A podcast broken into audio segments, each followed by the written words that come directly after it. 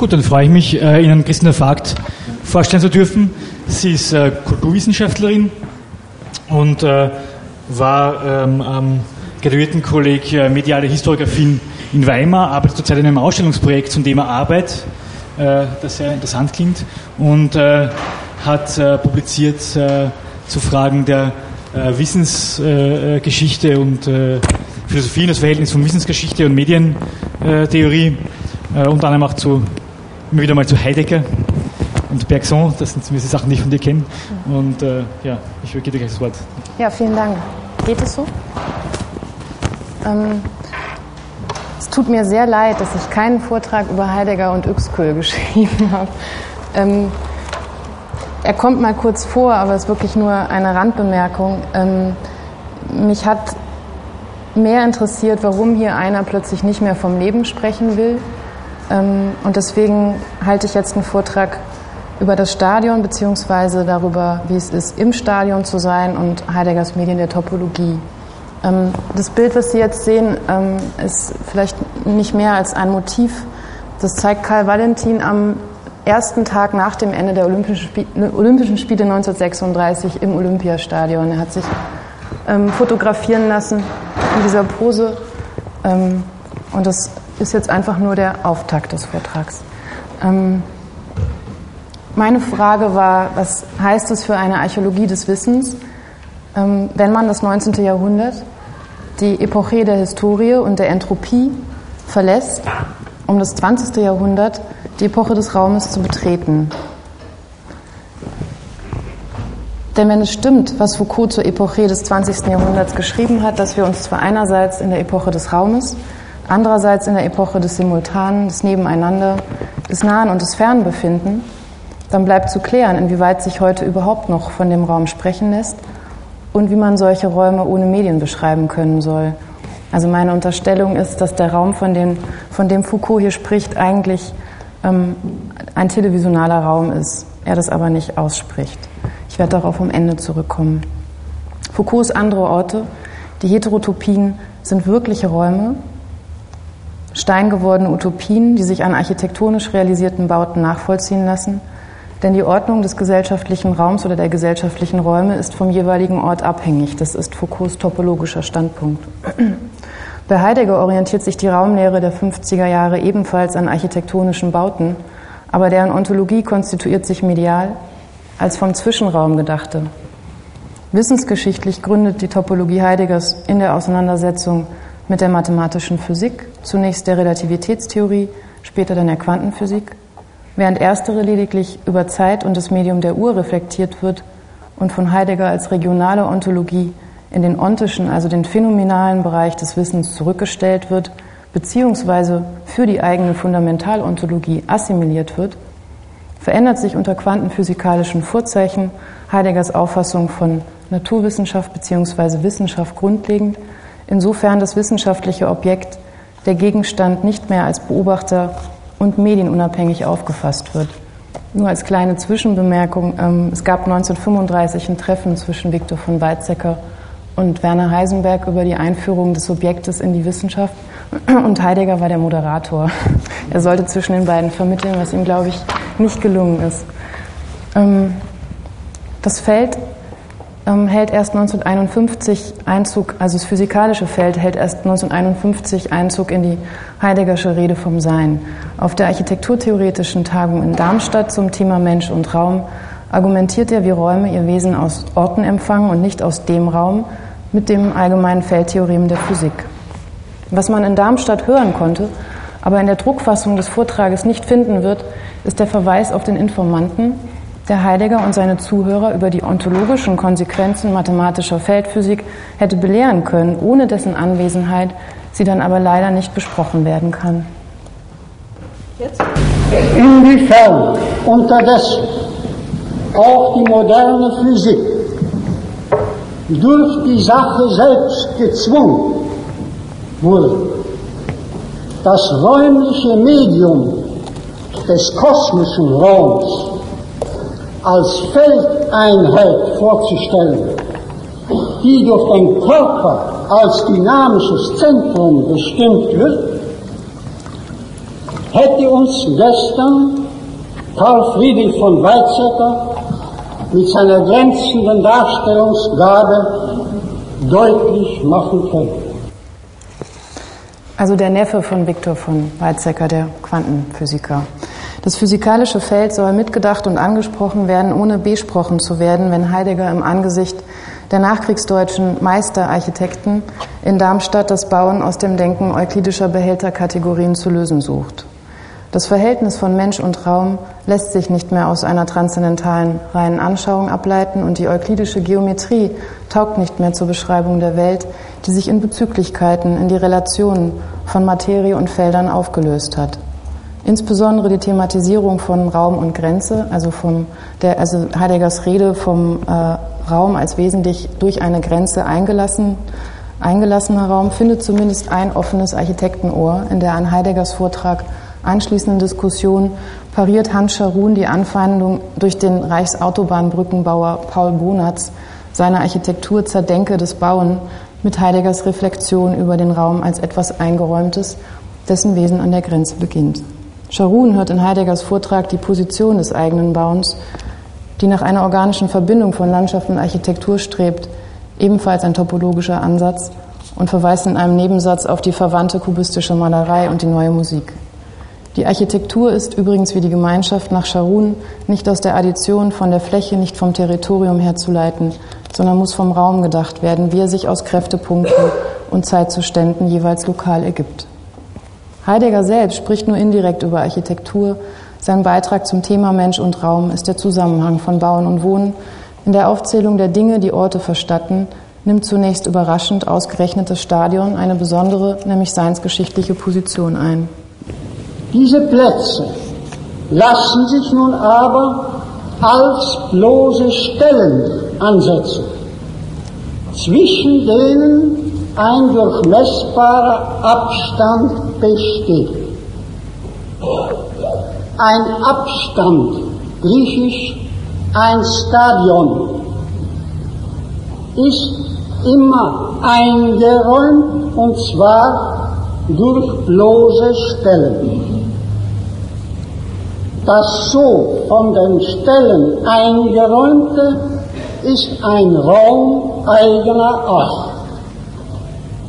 Er ist als Abstand, als Stadion das, was uns dasselbe Wort Stadion lateinisch sagt, ein Statium, ein Zwischenraum. Was man in der Publikation auch nicht lesen kann, ähm, sind die Glocken, die Glocken, die man hört bei der Tonaufzeichnung. Die passen sehr gut zu Heideggers pastoralen Sprechen. Er kann aber nichts dafür. Der Vortrag war Sonntagmorgens um 10. Im, Im Stadion fällt also eine Entscheidung über das Wohnen des Menschen, über das Einräumen von Raum. Denn hier im Stadion, im Spatium, im Zwischenraum beginnt die Geschichte abendländischer Raumabstraktion, also eine bestimmte Geschichte der Wahrheit und ein bestimmter Entwurf der Dingheit, Seinsgeschichte des Raums. Ist der Raum erstmal als bloßes Spatium gefasst, ist er bald bloß noch Extensio. Und im nächsten Schritt sind wir mit Heidegger bereits bei Bernhard Riemann, Zitat, der rein mathematischen Konstruktion von Mannigfaltigkeiten mit beliebig vielen Dimensionen. Zitat Ende. Also es war ein Heidegger Zitat. Die Entscheidung fällt Heidegger zufolge geschichtlich, da das griechische Stadion sowohl den Ort der Spiele für Götter und Sterbliche wie das griechische Längemaß von olympischen 192 Metern, also einen ganz bestimmten Abstand bezeichnet. Als Abstand ist dieser Raum in der lateinischen Übersetzung dann das Spatium, ein Zwischenraum, ein leerer Raum. Zitat, so können Nähe und Ferne zwischen Menschen und Dingen zu bloßen Entfernungen, zu Abständen des Zwischenraums werden. Zitat Ende. Diese Entscheidung fällt aber auch immer wieder, wenn das Denken des Raumes in der mathematischen Abstraktion beginnt und nicht bei den Räumen als durch Dinge eingeräumte, zum Beispiel durch Brückenkraftwerke und eben Stadien. Wenn das Bauen nicht vom Menschen, den Sterblichen, wie sie jetzt genannt werden, und ihrer spezifischen Art zu wohnen herdenkt, sondern mathematisch abstrakt.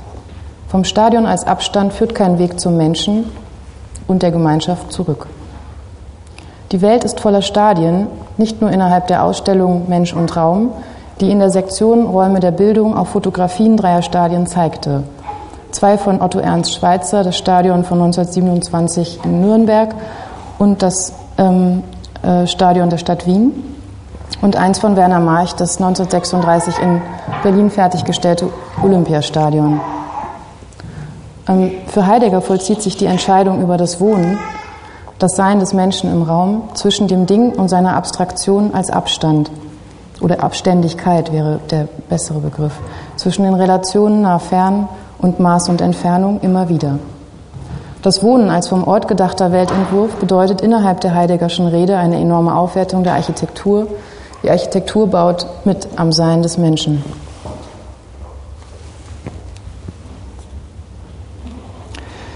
In Sein und Zeit denkt Heidegger das Wohnen noch vom Wohnzeug, als eine Weise des In der Weltseins, des Besorgens von Welt.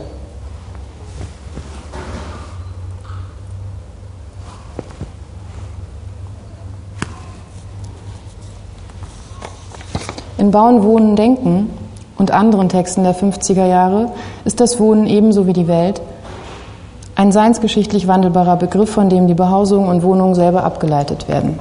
Die Lehre vom Raum ist jetzt nicht mehr allein abhängig von dem, was Philosophen zunächst und zumeist im Leben begegnet, zum Beispiel Katheterpult, Federhalter, Papierbögen oder Tafel.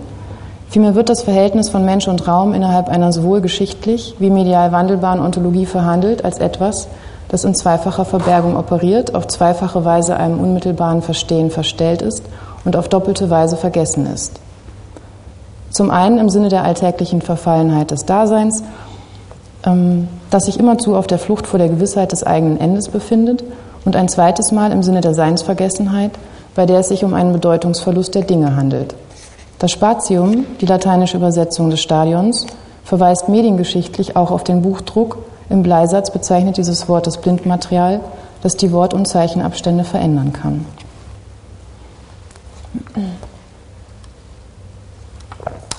Die topologische Kehre, der Wechsel von einer zeit- und daseinsorientierten Philosophie zur Topologie und der seinsgeschichtlichen Perspektive Heideggers geht mit einer von mir so bezeichneten medienarchäologischen Reflexion über die Bedeutung des Schreibzeuges einher. Unter durchaus kriegerischen Vorzeichen taucht die Schreibmaschine in der Parmenides-Vorlesung von 1942 auf. Zitat: Die Schreibmaschine entreißt die Schrift dem Wesensbereich der Hand und des heißt des Wortes. Dieses selbst wird zu etwas Getipptem. Zitat Ende. Heidegger definiert hier, worin die Operationalität der Schreibmaschine bzw. des Buchdrucks für ihn besteht. Sie ist der Aussage als Mitteilung, dem Wort, so nahe, dass sie über dessen Sein oder Nichtsein entscheidet, und zwar unabhängig davon, ob der einzelne Schreiber sie nun benutzt oder nicht. Die Schreibmaschine legt die Regeln für das Erscheinen der Aussage fest und begründet das Aussageregime der Neuzeit. Zitat, dass die Erfindung der Druckerpresse mit dem Beginn der Neuzeit zusammenfällt, ist kein Zufall. Zitat Ende. An der Schreibmaschine lässt sich das Doppelbödige eines ontologisch operierenden Mediums bzw. des Heideggerschen Technikbegriffs hoffentlich exemplifizieren. Sie regelt den Gebrauch, der eben nicht einfach in der Verwendung der Maschine besteht, sondern in der Konstitution der Regeln des Erscheinens der Aussagen. Das heißt, sie bestimmt über das Sein, auf das sich alles Handeln bezieht. Mit der Hand zu schreiben ist ein Verzicht auf die Schreibmaschine, bleibt aber gleichermaßen auf das man tippt bezogen und kann dieses vor allem nicht überschreiten. Was veröffentlicht, was veröffentlicht werden soll, muss zwangsläufig abgetippt und gedruckt werden.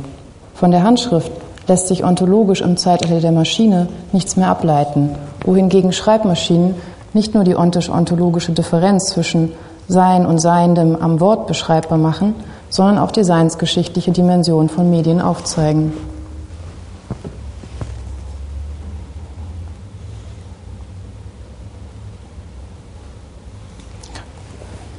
Das Problem, das die Technik dem Denken stellt, ist ihre spezifische Weise vergessen zu lassen, ihre Fähigkeit zu löschen. Und an diesem Punkt klappt die medienarchäologische Argumentation eine seinsgeschichtliche Dimension des Mediums auf. Zitat, die Schreibmaschine ist eine zeichenlose Wolke, das heißt eine bei aller Aufdringlichkeit sich entziehende Verbergung, durch die der Bezug des Seins zum Menschen sich wandelt. In der zeichenlosen Wolke der Maschine liegt für Heidegger nicht das Vergessen im Sinne des sich nicht mehr Erinnerns, sondern das Vergessen im Sinne eines nicht mehr Dabeiseins. Dieses Vergessen geht über die alltägliche Seinsvergessenheit des Daseins und seiner Verfallenheit an das man sagt, man tut, hinaus. In der Schreibmaschine operiert nicht mehr nur die alltägliche Verfallenheit des Daseins, sondern das Vergessen des Vergessens, die sogenannte Vergessung.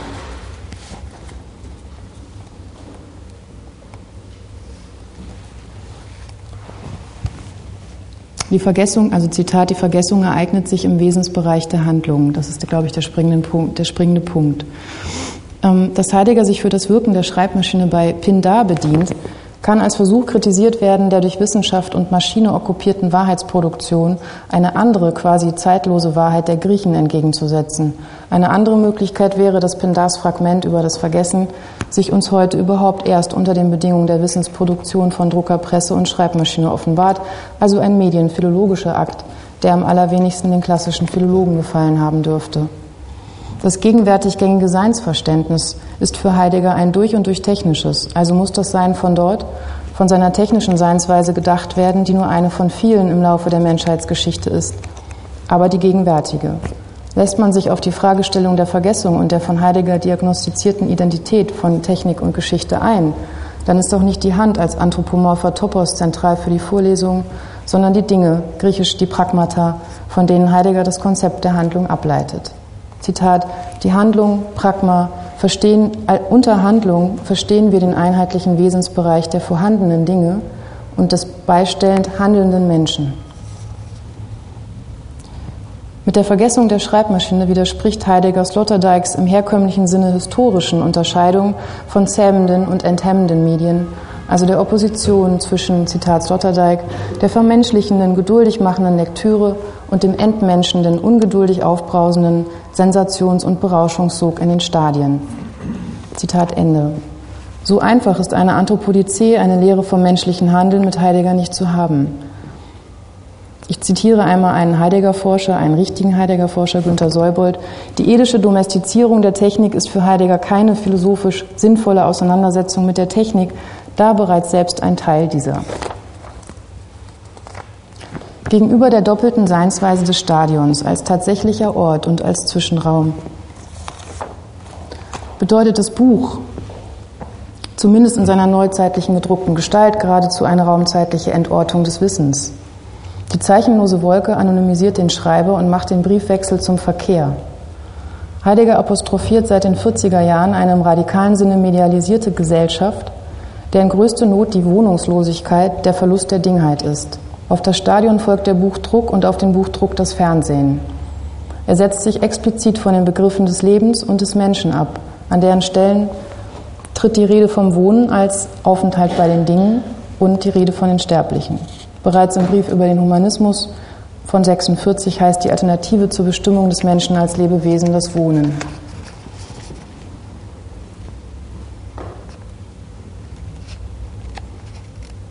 Der Abschnitt über die Schreibmaschine endet bei Heidegger mit einem doppelten Unbehagen. Einmal mit einer Reflexion über den Ort des Politischen, der in den modernen Begriffen der Politik und ihrer Analysen nicht erfasst wird und nicht erfasst werden könne, weil das neuzeitliche Staatsdenken auf Subjektivität und Bewusstsein beruhe und die modernen Begriffe des Politischen die Ebene der Gemeinschaft der Polis nie berühren.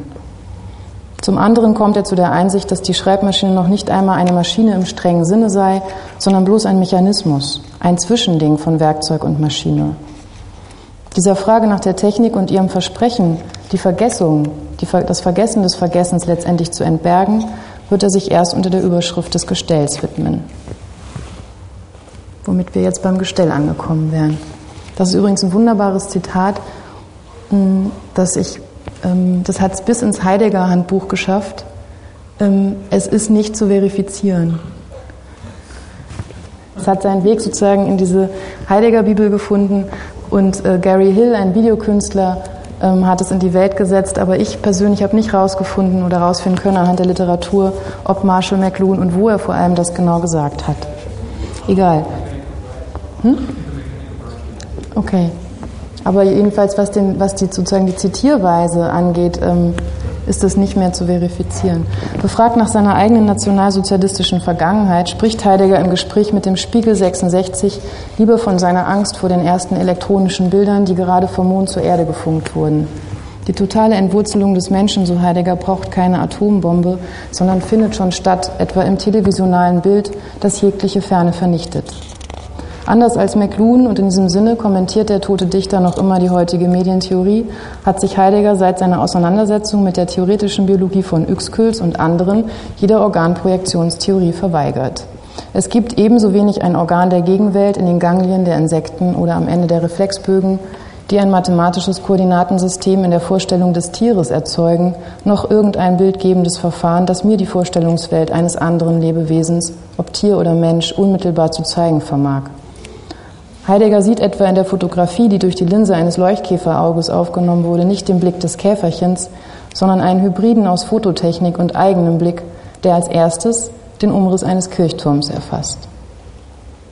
Das ist ganz schön, dass wir jetzt schon die Fliegenfotografien gesehen haben. Auf diese Weise schon in den späten 20er Jahren bildkritisch geschult sind auch die per Funk übermittelten Bilder amerikanischer Raumsonden vom Mond zur Erde 1966 kein Fenster zum Mond, sondern Ausdruck des Gestells, das hier nicht mehr fotografisch, sondern telegen und als biopolitisches Kontrollregime operiert und den Lebensraum Weltraum herstellt. Heideggers Angst vor dem Fernsehen kennt nur eine Ausnahme. Er sah sich gerne Europapokalspiele im Fernsehen seines Nachbarn an und war bekennender Fan von Franz Beckenbauer und dessen gefühlvoller Ballbehandlung.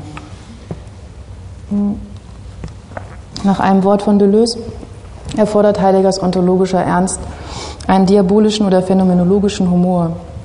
Denn das Denken, so liest Deleuze Foucault, vollzieht sich im Zwischenraum oder in der Disjunktion von Sehen und Sprechen. Denn Sehen und Sprechen sind Wissen, aber man sieht nicht das, wovon man spricht, und man spricht nicht über das, was man sieht. Im Folgenden geht es also eher um das, was Heidegger nicht besprochen hat.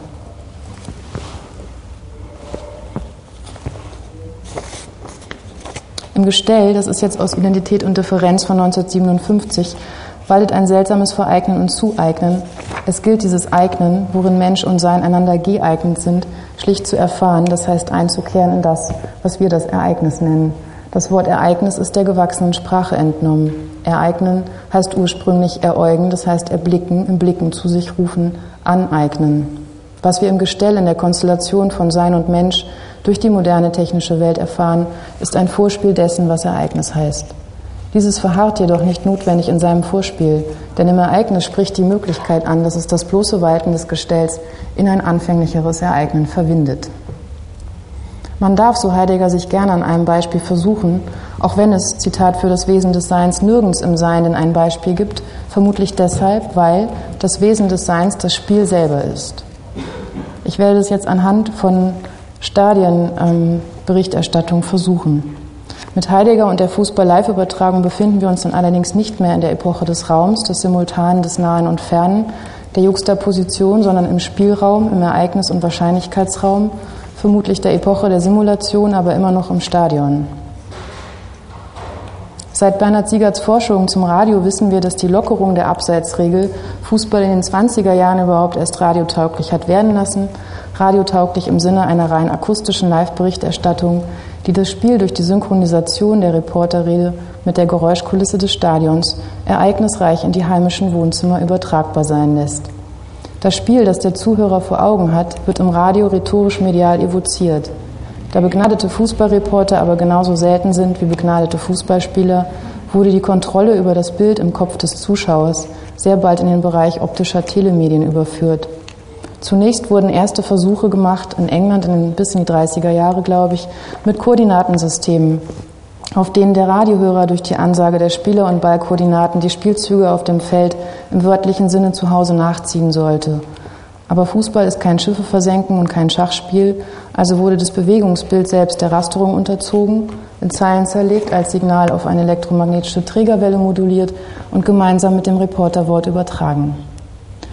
In Deutschland nimmt das Fernsehen seinen Betrieb 1936 auf. Während der Olympiade wird live aus, dem Stadion gesendet, täglich von 10 bis 12 und 15 bis 19 Uhr.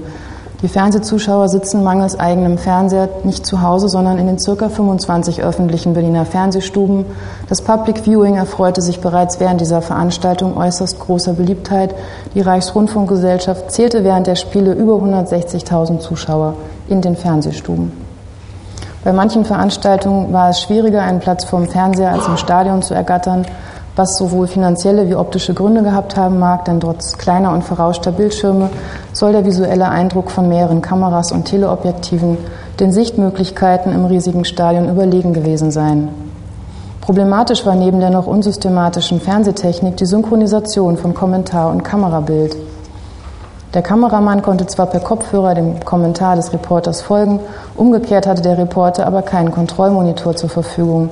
Daher kam es zum Leidwesen des Propagandaministeriums immer wieder zu verbalen Auseinandersetzungen zwischen Bild und Ton. Und das Fluchen des Kameramannes fand seinen Weg in die Sendungen.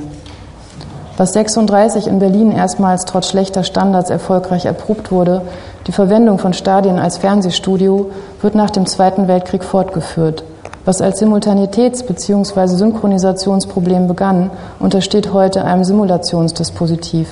Das Stadion als gemeinschaftsstiftender Ort der Sportberichterstattung nimmt immer mehr die Form eines Greenscreens an, ist eigentlich Bestandteil des Fernsehstudios und im Fernsehen von diesem auch nicht mehr zu unterscheiden. Besonders die reinen Fußballstadien, wie sie während der EM in Österreich und der Schweiz zu sehen waren und die in ihrer Form auch schon aus der Vogelperspektive deutlich vom Rechteck des Rasen bzw. des Monitors geprägt sind, ermöglichen im Stadion die besondere Nähe der Zuschauer zum Feld und im televisionalen Bild die Auflösung der Spielfeldgrenze. Bei manchem Eckstoß sind Spieler, Fans und Kameramänner, also die klassischerweise getrennten Gruppen im Stadion, nicht mehr deutlich zu unterscheiden.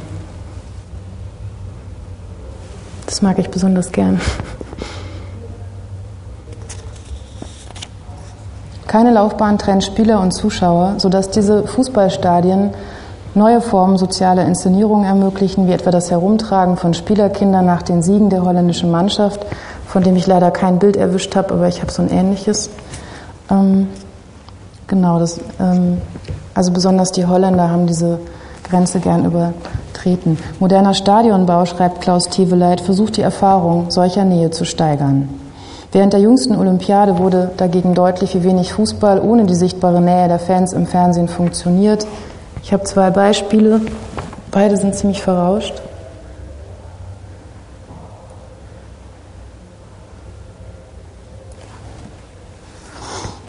Erst die Moderne, so Sloterdijk, hat echte kooperative Spiele, Mannschaftsspiele entwickelt und darin eine neue soziale Idee zum Ausdruck gebracht.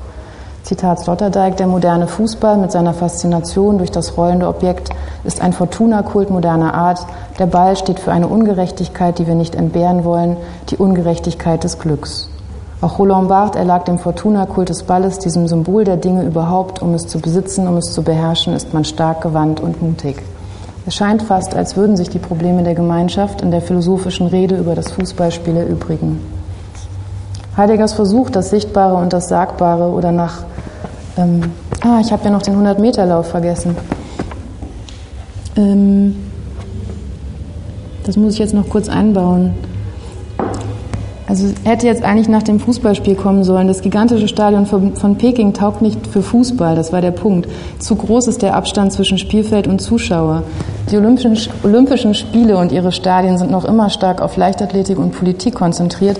Die Kamera hält beim 100-Meter-Lauf gebührenden Abstand es scheint, mancher läuft so schnell, dass er das Ereignis des eigenen Sieges kaum eräugen kann.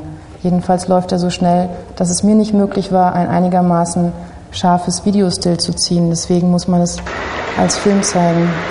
Die Bahn 1 bleibt frei. Old die 4, Powell auf der Bahnsieger.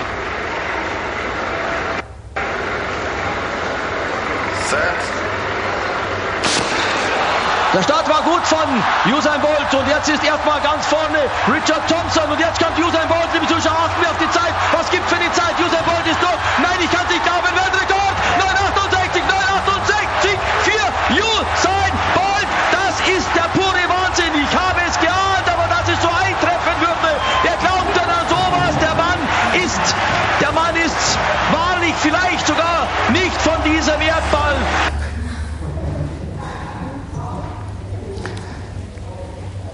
Tja, und dann wäre jetzt eigentlich erst Sloterdijk gekommen ähm, mit der Ungerechtigkeit des Balles, die wir nicht vermissen wollen. Heideggers Versuch, ich komme zum Ende, das Sichtbare und das Sagbare oder nach Foucault Worte und Dinge ineinander zu falten, überschreitet die Grenze der Wissenschaft.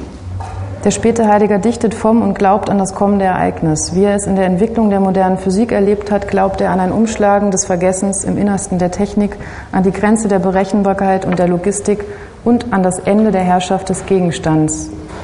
Der topologische Raum, der sich um ein Ding, das nicht zum Gegenstand wird, aufbaut, ist das Feld. Damit lässt sich vielleicht behaupten, dass das Feld zur Utopie einer einheitlichen Physik wird, denn was Heidegger da eingangs zitiert hat, ist alles andere als ähm, wahr. Zwar wird das Feld, ähm, das einheitliche Feld gedacht, aber es hat sich bis heute nicht hergestellt, weil sich das Feld im sehr kleinen eben in anderen Zuständen befindet als im sehr großen. Und zum anderen dient das Feld vielleicht auch zur Utopie einer Gemeinschaft, die den Zufall erträgt, einer offenen Gemeinschaft des Unberechenbaren, wie man sie zum Beispiel auch im Anschluss an Blanchot und Heidegger bei Nancy findet.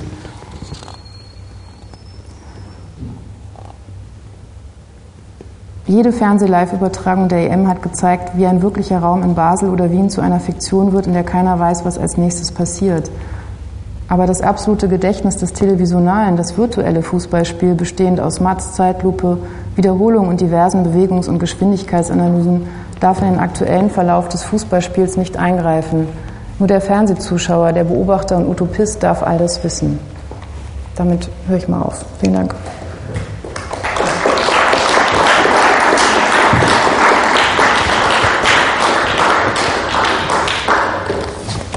Ja, vielen Dank, Christine, für diesen sehr dichten Vortrag, der meine Heidegger als Fußballkenntnisse weiter gestiegen hat.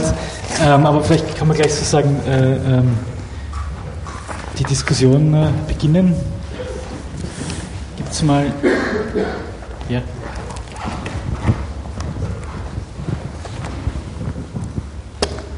Ich habe äh, einfach erstmal nur Verständnisnachfragen. Vielleicht können wir damit ins Diskutieren kommen. Ähm, mir ist noch nicht ganz klar geworden, äh, wie Drucktechnik und Schreibmaschine bei Heidegger äh, in Heideggers Argument eintreten. Mhm, das eine das verweist auf, die, auf, auf den Beginn der Neuzeit, die wissenschaftliche Revolution, das andere mehr oder minder auf, auf die Jetztzeit von Heidegger. Ja. Ähm, also da würde ich einfach, das ist die eine Stelle, an der ich nachfragen möchte, und die andere ist nach dem Stadion, ähm, dass ich von den zitierten Passagen relativ ähnlich oder relativ eng gelesen habe an dem, was dann ähm, im Technikaufsatz dann auch über den Tempel gesagt wird. Also eigentlich den leeren Raum, der gerade deswegen zum Ereignis werden kann. Genau. Ähm, dann wäre es aber gerade nicht, also wäre äh, unerheblich bis störend, wenn im Stadion auch noch Sport stattfindet. Ähm, also wie verhält sich das zu dem Sport, zum Fußballbegeisterten mhm. Heidegger? Ja, mir ist schon klar, dass ich Ihnen einiges zugemutet habe ähm, bei dieser Kombination. Ähm, was das Spatium und ähm, das Vergessen angeht, ähm, das Spatium, äh, also wenn Heidegger so darauf besteht, ein Wort mehrfach zu verwenden und es zu übersetzen, dann ähm, läuft in dieser Konnotation ähm, sehr oft auch noch eine andere Bedeutung mit. Und beim Spatium, finde ich, ist das sehr offensichtlich, dass das, was Heidegger an dem Buchdruck festmacht, ähm, sich eigentlich nicht unterscheidet von dem, was Lotterdijk über das Stadion geschrieben hat. Deswegen habe ich das zusammengebracht. Ähm, der Stadionbegriff und der Spatiumbegriff sind ja eigentlich gemeinsam zu denken. Das ist ja die Argumentation. Dann trennt sich das geschichtlich, einerseits in Buchdruck, andererseits immer noch als Ort, wo Ereignis stattfindet.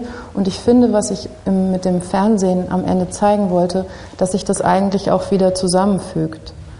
Also dass es sozusagen Ereignisraum bleibt und ähm, gleichzeitig natürlich im Sinne von einem ähm, biopolitischen Kontrollsystem funktioniert, weil genau das ist ja die Möglichkeit ähm, dessen, was Heidegger da mit der Schreibmaschine letztendlich argumentiert, dass das Wort ähm, durch die Maschine zum Gegenstand von ähm, aller möglichen, also lauter, lauter Datenverarbeitung werden kann und sich sozusagen dem Auto entzieht. Das war so ein bisschen der Versuch, das zu spannen. Aber mir ist klar, dass es ziemlich experimentell ist, das so zu lesen. Also es ist auch eine, ähm, natürlich der Versuch, ähm, das ähm, einfach mal durchzuführen, was unter dem Projekt der Seinsgeschichte bei Heidegger läuft, nämlich dass man ähm, auch die Sätze, die er feststellt, ähm, letztendlich nicht aus ihrem ähm, Kontext nehmen kann, ohne sie zu aktualisieren. Also das ist ja auch dieser Punkt des Wortes oder der Aussage als Mitteilung bei Heidegger, die nie für sich steht. Das Wort hat keine Bedeutung unabhängig vom Satz. Deswegen diese Wortklaubereien oder diese Wortverstellungen oder diese Operationen mit den Silben. Ähm, das habe ich versucht hier ins Visuelle zu übertragen.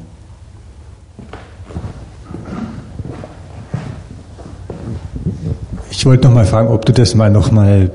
Wir haben uns da ähm, gestern äh, kurz drüber unterhalten, äh, ein bisschen in den historischen Kontext stellen könntest, nämlich die Frage äh, Heideggers nach dem Raum, in, in dem sie kurz nach und um Sein und Zeit ähm, steht. Also noch nicht, noch nicht in der Bankkreis der Quantenphysik, sondern im Bankkreis ähm, zum Beispiel der phänomenologischen Psychologie oder ähm, dem äh, Minkowski zum Beispiel, der eben für, für Caillois Mimikry-Forschung etwa so um, unglaublich wichtig ist, der hat ja so, eine, so ein Konzept von dem leeren Raum, also dem Espace clair, den, und, und dem Espace noir der Nacht. Und die Nacht ist für ihn kein, nicht die Absenz des Lichtes, sondern ein Raum, in dem die Leere nicht existiert, sondern der ähm, ganz ähm, ausgefüllt ist, ein, ein voller Raum, den, den werden dann seine Kollegen irgendwie so in den gestimmten Raum umdeuten und den Raum abhängig von, von Stimmung machen und, und, und nicht eben ähm, leer euklidisch in Koordinatensystem. Denn das kann Heidegger gar nicht so entgangen sein, diese unglaublich virulente Diskussion etwa in der phänomenologischen Psychiatrie über, über Raumbegriffe und Raumpathologien.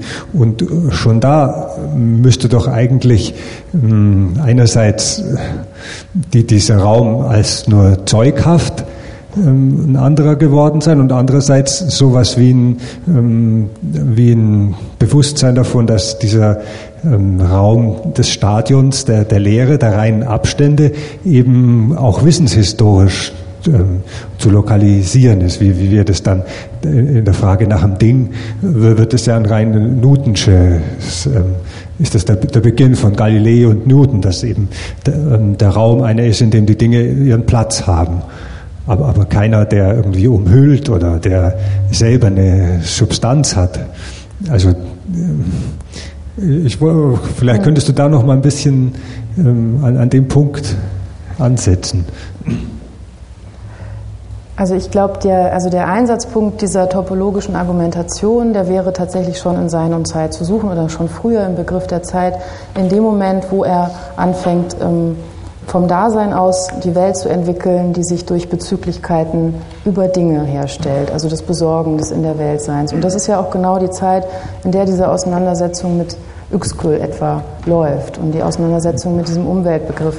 Ähm, ich würde das mal so als Anlass jetzt nehmen, zu sagen, dass Heideggers Umgang mit den exakten Wissenschaften, also in diesem Falle der Biologie oder auch zum Beispiel mit der ähm, mathematischen Physik eigentlich immer darin besteht, dass er sich schon durchaus anguckt, welche Konzepte dort entwickelt werden und letztendlich aber nie komplett ähm, das Konzept übernimmt, wie jetzt im Falle der Umwelt bei Uexküll. Er übernimmt schon dieses Denken im fast signaltheoretischen Sinne der, ähm, des, der Reizreaktionsabläufe, aber er verweigert eben diese, ähm, dieses Diktum, dass das, was man dann über das Tier damit sagen kann, letztendlich irgendwas anderes aussagt als über das wissende Subjekt. So, das ist quasi diese immer diese, ähm, diese Assimilation ähm, der exakten Wissenschaft, die dann auf der anderen Seite wieder zurückgewiesen wird. Und ähm, was mit dem ähm, relativitätstheoretischen Raum, äh, was ich ganz interessant finde, ist, dass er eigentlich schon in den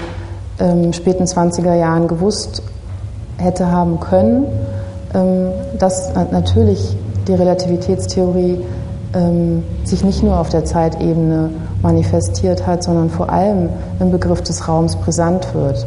Und er übernimmt teilweise Sätze von Hermann Weils Philosophie der Naturwissenschaften, um irgendwie den neuen mathematischen Raum zu beschreiben, als ähm, Bezüglichkeit von ähm, Punkten im Raum, ähm, geht aber letztendlich, zieht daraus keine ontologischen Konsequenzen. Und was dann in, den, in der Zeit nach den 30er Jahren eben passiert ist, ist, dass er über den Raumbegriff der Physik, also über diese Topologie, auch tatsächlich aufhört, ähm, Wissenschaft zu betreiben. Das ist so ein bisschen der Punkt. Das ist, ähm, ich habe sehr stark den Eindruck, dass er eigentlich in der Auseinandersetzung mit der Physik ähm, letztendlich die, ähm, diesen, diesen, diese ja, von Husserl geprägten ontischen ähm, also diese regionale Ontologie, dieses, ähm, diese Einschätzung der exakten Wissenschaften als etwas, was der Metaphysik untergeordnet ist, nicht mehr akzeptieren kann. Und damit kippt aber letztendlich auch das eigene fundamental ontologische philosophische Projekt. Und dass er dann anfängt, eigentlich äh, sowas wie eine Spielraumtheorie zu entwerfen, die, ähm, der eben hauptsächlich gedichtet wird, ähm, ist eben sehr schwer noch als Wissenschaft zu bezeichnen. Deswegen habe ich auch versucht, ähm, das am Ende den Bildern zu überlassen. Also dieses, ähm, die Stadionsituation ähm, aus dem nachzuvollziehen, was denn jetzt an technischem Dispositiv sichtbar ist oder da ist. Und der Begriff des Feldes auch das ist vielleicht eine Krankheit, die man sich einfängt, wenn man zu viel mit Heidegger arbeitet, dass man plötzlich äh, sich traut, den Feldbegriff der Physik auf das Fußballfeld zu übertragen. Aber so weit hergeholt finde ich es dann in seinem Falle doch nicht, weil er eben diesen ähm, Begriff selber braucht, um äh, den Architekten letztendlich zu sagen, ihr könnt nicht mehr klassisch bauen. Also er, er zieht ihn selber ja auch heran, um ähm, eine, eine, äh, eine gewisse, ja, eigentlich im Ästhetischen zu operieren. Ja. Ähm, ja, also mir sind so ein paar ähm, spontane Assoziationen gekommen mit meiner eigenen Krankheit, also der Benjamin-Krankheit. Und ähm, du hast jetzt das Stadion, also weil Benjamin ja seine Urgeschichte der Moderne auch anhand eines Raumes ähm, oder mehrere Räumlichkeiten aufhängt und die prominenteste ist natürlich die Passage. Und wenn man jetzt sagt, also das Stadion hast du ja definiert als tatsächlichen Ort und als Zwischenraum und auch als eine bestimmte Räumlichkeit, die sich im Buch wiederfindet, was ja alles drei auch auf die Passage zutreffen würde. Die ist sowohl tatsächlicher Ort, wie man heute Morgen auch sehen konnte, man kann so durchlaufen. Sie ist ein Zwischenraum zwischen zwei Häusern, eigentlich per se definiert als ein Zwischen. Und ähm, man kann natürlich auch von Texten, ähm, von Passagen sprechen. Und sowohl Stadien als auch Passagen sind beides Orte der Masse und ähm, in bestimmte Warnstrukturen oder bestimmte Ökonomien eingebunden. Und ich habe einfach nur versucht, vielleicht hast du ja da so einen Gedanken dazu, die Unterschiede zwischen den beiden irgendwie herauszuarbeiten. Also worin liegt der genau? Ist es da ist der Unterschied vielleicht das Ereignis? Also wird im Stadium sozusagen das Ereignis konsumiert und gibt es in den Passagen überhaupt sowas wie Ereignisse? Gibt es das dort?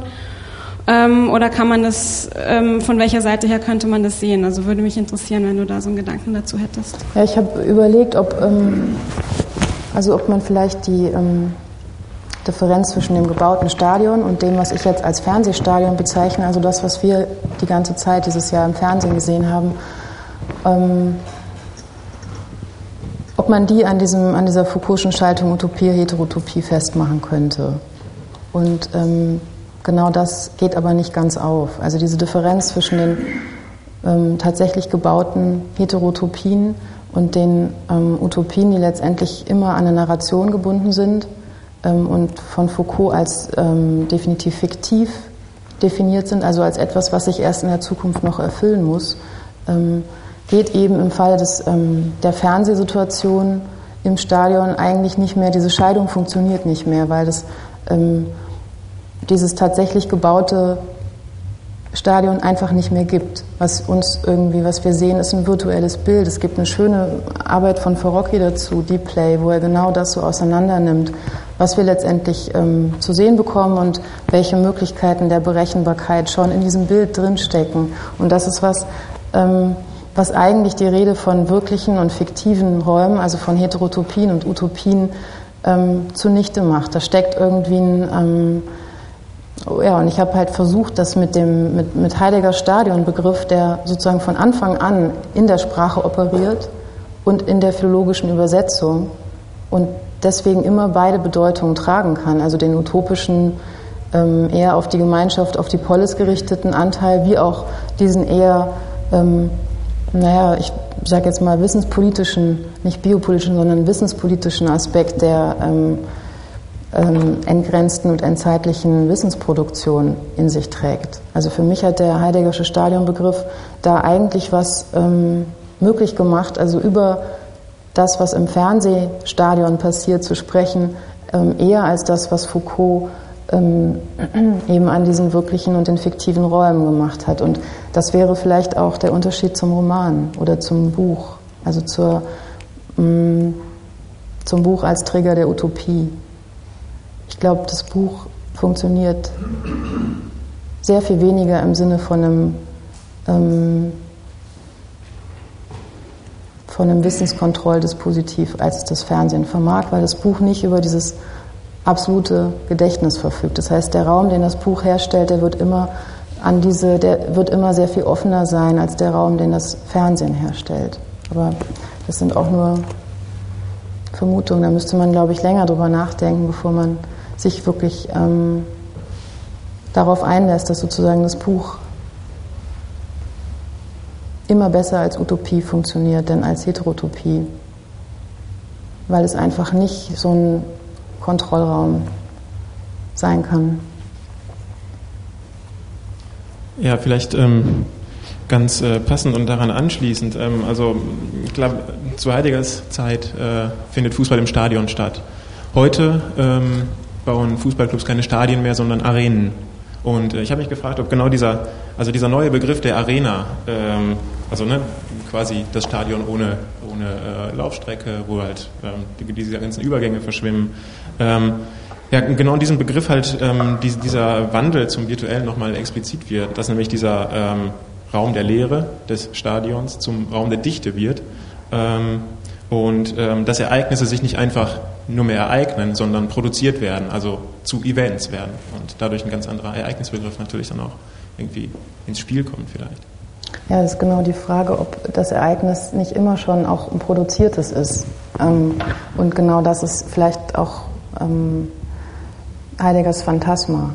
Oder an der Stelle wird Heidegger zum Utopisten, wenn er immer daran festhält, dass die Seinsweisen nicht das Sein sind und das Ereignis ähm, quasi aufgeschoben wird. Genauso wie das Politische immer aufgeschoben wird nach 35. Ähm, mit der Arena äh, ist es halt äh, diese Arena-Stadion-Diskussion, die ja auch von Sloterdijk jetzt in diesem Jahr geführt wurde in, in äh, öffentlichen Publikationen, also in Zeitungspublikationen. Ähm, auch das finde ich ein bisschen eben aus der heutigen Sicht eigentlich sehr platt argumentiert, weil er dort Griechenland gegen Rom aufstellt und sagt, im, im Stadion, im griechischen Stadion ist niemand gestorben. Ähm, während sozusagen Brot und Spiele in der Arena des äh, ähm, römischen Kaiserreichs ähm, natürlich immer ein Spiel um Leben und Tod waren. Ähm, ich glaube, dass man ähm, von Heideggers Position aus eben nicht äh, mit, äh, weder mit dem nackten Leben noch mit dem bloßen Leben noch mit dem Spiel um Leben und Tod hier operieren kann, weil er das Ganze eigentlich nach 35 verabschiedet. Er verabschiedet die Rede vom Leben und damit eigentlich auch ähm, entzieht sich natürlich auf der einen Seite der Diskussion um, also inwiefern man überhaupt noch vom Politischen reden kann, wenn man das Leben nicht mehr in den Mund nimmt. Ähm, auf der anderen Seite, ähm, naja, vermeidet er dadurch natürlich solche ähm, relativ einfach gestrickten Raumunterscheidungen. Also ich will damit, ich meine, letztendlich kannst du solche Bilder natürlich auch in einem Stadion mit einer Laufbahn produzieren. Ähm, die Frage ist, welche, welche Bilder sind gewollt? Und das sind natürlich die Bilder, in denen das Stadion selber möglichst nicht mehr zu sehen ist, also beziehungsweise nur noch eben in dieser kulissenartigen Variante, ähm, wo man wirklich äh, als Zuschauer das Gefühl hat, ich weiß alles, ich sehe alles, ich bin überall am gleichen Ort. Ähm, das ist so ein bisschen der Punkt. Und ähm, ob das jetzt tatsächlich als Quadrat oder als Oval gebaut wird, ähm, finde ich erstmal finde ich erstmal kann man, glaube ich, vernachlässigen. Ich könnte dir jetzt auch nicht sagen, ob das stimmt, ob das sozusagen, ob das wirklich wahr ist, dass jetzt immer größere Stadien gebaut werden. Weil mich das, also mich hat sozusagen diese, diese Fernseh, mich interessiert eigentlich das Fernsehbild davon. Ja, ich wollte nochmal ähm, so halb politisch nachfragen. Also Marienbad 1936, ähm, Psychoanalytische Konferenz Internationale spielt ja aufgrund der Rede dieses mysteriösen jungen Franzosen, der da kommt und über Ich-Bildung und Stadien und das Stadium und das Bild des Stadium redet äh, plötzlich das Stadium eine, eine, eine, große Rolle. Also so in Lacans Spiegelstadium ist äh, das Stadium äh, ja als eine Architektur ähm, hat eine Schlüsselrolle. Und prompt fährt Lacan ja dann von Marienbad nach Berlin, um sich die Olympiade anzugucken. Also und da riefen Stalsche Ich-Bildungen zu, zu studieren. Aber, aber die, die, also die Ursprünge, denke ich mir, dieses ähm, Stadiumbegriffs, der jetzt nicht der Zwischenraum ist, sondern die Burg, also das, ähm, die, die Abschließung von der Umwelt.